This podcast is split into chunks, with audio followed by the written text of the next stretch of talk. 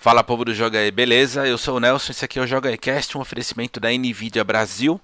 E hoje, diferentemente dos outros dias da semana em que eu falei sempre sobre alguma notícia, hoje eu vou focar em um jogo especificamente. Mas não é análise, não é crítica, não é review, nada disso. É, até porque eu ainda estou muito longe de terminar. O jogo ainda está em acesso antecipado, então é muito provável que ainda aconteçam melhorias até o lançamento de fato. E por hora ele só está disponível para PC, está em, em, acesso antecipado na Epic Store. Ele foi anunciado como jogo exclusivo de Epic Store temporariamente, mas existem planos de que saia também uma versão para consoles ainda em 2020, depois que for lançada a versão final de PC. Trata-se do jogo Forgone, que é um Metroidvania 2D feito em pixel art, e eu resolvi falar dele desde já, na verdade, antecipar um pouquinho sobre ele. Primeiro porque se você gosta de Metroidvania, já coloca na, na tua agendinha ali para ficar de olho. E segundo, se você gostou de Dead Cells, aí você coloca duas marquinhas para ficar de olho, porque a estrutura básica do Forgone lembra muito o Dead Cells no sentido de o combate ser muito fluido e ágil. Você tem duas armas, essencialmente, então uma arma de longo alcance, uma arma de combate a curta distância, e você tem a esquiva, que, ela, que a personagem rola, e aí você pode, por exemplo, passar por debaixo do personagem, né, do, do inimigo, e atacar pelas costas. Então, o combate exige essa dinâmica de você entender qual é o funcionamento dos inimigos, qual é a arma mais eficaz e quando você deve ou não usar a esquiva. É muito divertido, é muito legal.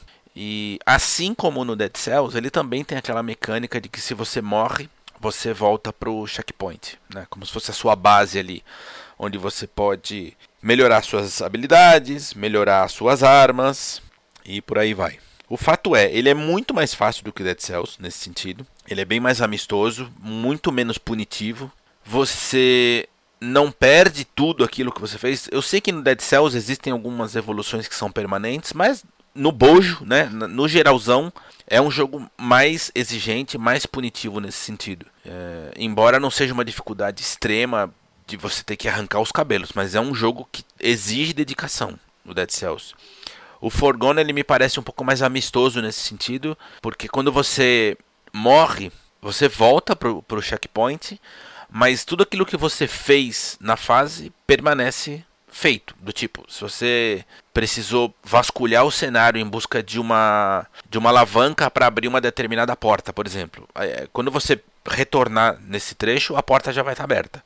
É, e aí você ele te dá a opção, né, numa questão de risco recompensa, você ter que matar todos os inimigos de novo, ou você pode simplesmente ignorar a presença deles e continuar seguindo firme e forte para outra parte do, do estágio. Então, nesse sentido, que eu, quando eu digo que o jogo ele é mais fácil, agora eu não saberia dizer se essa mecânica vai ser mantida quando o jogo final for lançado ou se isso é um teste para o acesso antecipado. Não dá para saber isso com toda certeza. Me parece que sim, que vai ser dessa forma. É, como, como vocês estão vendo aí pelas imagens, ele é em pixel art e eu posso dizer assim, sem sombra de dúvida, sem, sem medo de errar, que é uma das animações mais bonitas, mais fluidas, mais bem acabadas, mais detalhadas em pixel art que tem por aí. É muito bonita.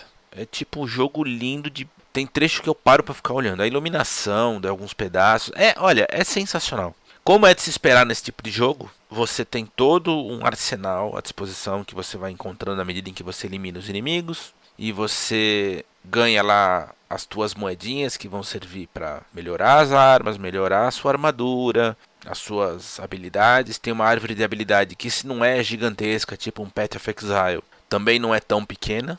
É uma árvore relativamente ampla, mas não é assustadoramente grande. Ela tem três níveis de, de aperfeiçoamento e um, e um, certo grau de personalização assim que aparentemente dá para você mudar bastante a maneira com que você joga. Então isso também é uma coisa que eu gostei. Mas de novo, eu não posso me aprofundar tanto porque eu joguei aí acho que umas seis, oito missões foi o suficiente para passar do primeiro chefe, que a propósito é extraordinário. É um pássaro gigantesco. Nossa, que animação sensacional, que, que cores lindas. Olha, eu tô apaixonado. Né? Até por conta disso que eu resolvi falar dele hoje.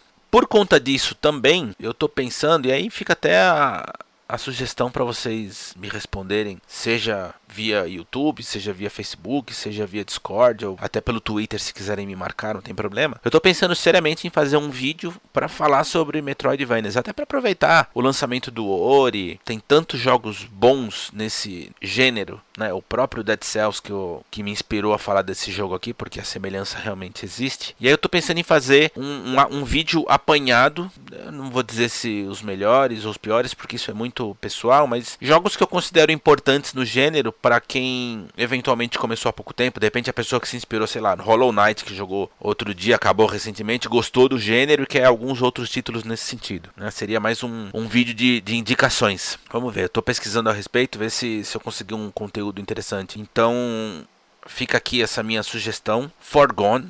Eu, eu, acredito piamente que vale uma gulgada e dar uma pesquisada a respeito para se aprofundar um pouco mais sobre, sobre o jogo, porque foi uma grata surpresa, foi um negócio que eu honestamente eu não tinha a menor ideia que pudesse ser tão bom e eu tô absolutamente apaixonado. Pretendo terminar quando o jogo for lançado de fato, quando sair do acesso antecipado, aí eu posso eu, eu, eu, eu falo com um pouco mais de propriedade, um pouco mais aprofundado sobre ele, mas de antemão, se alguém já se interessar, vá atrás sim, porque certamente fãs do gênero vão, vão curtir demais. É, na minha modesta opinião, até onde eu joguei neste momento, eu diria que é uma das surpresas do ano. E para fechar o, a conversa de hoje, eu vou falar de um outro jogo muito breve. Se você é insider do Xbox, uh, sabe que recentemente rolou um beta fechado bem rapidinho, foi de um fim de semana, do Phantasy Star Online 2 a SEGA parece que resolveu fazer um, um, lançamento suave, ainda não é o lançamento de fato do jogo, mas é como se fosse um beta, digamos assim. Tem alguns servidores abertos, então se você é insider e jogou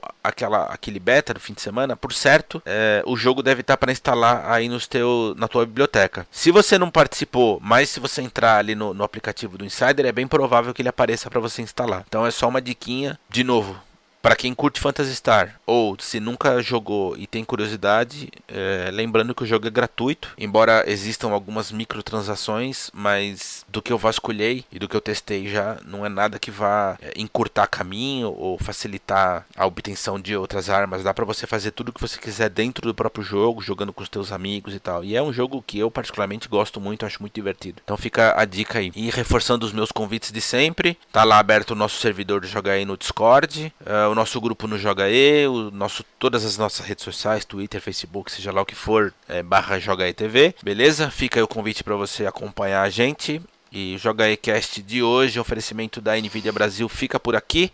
A gente se vê amanhã. Tchau.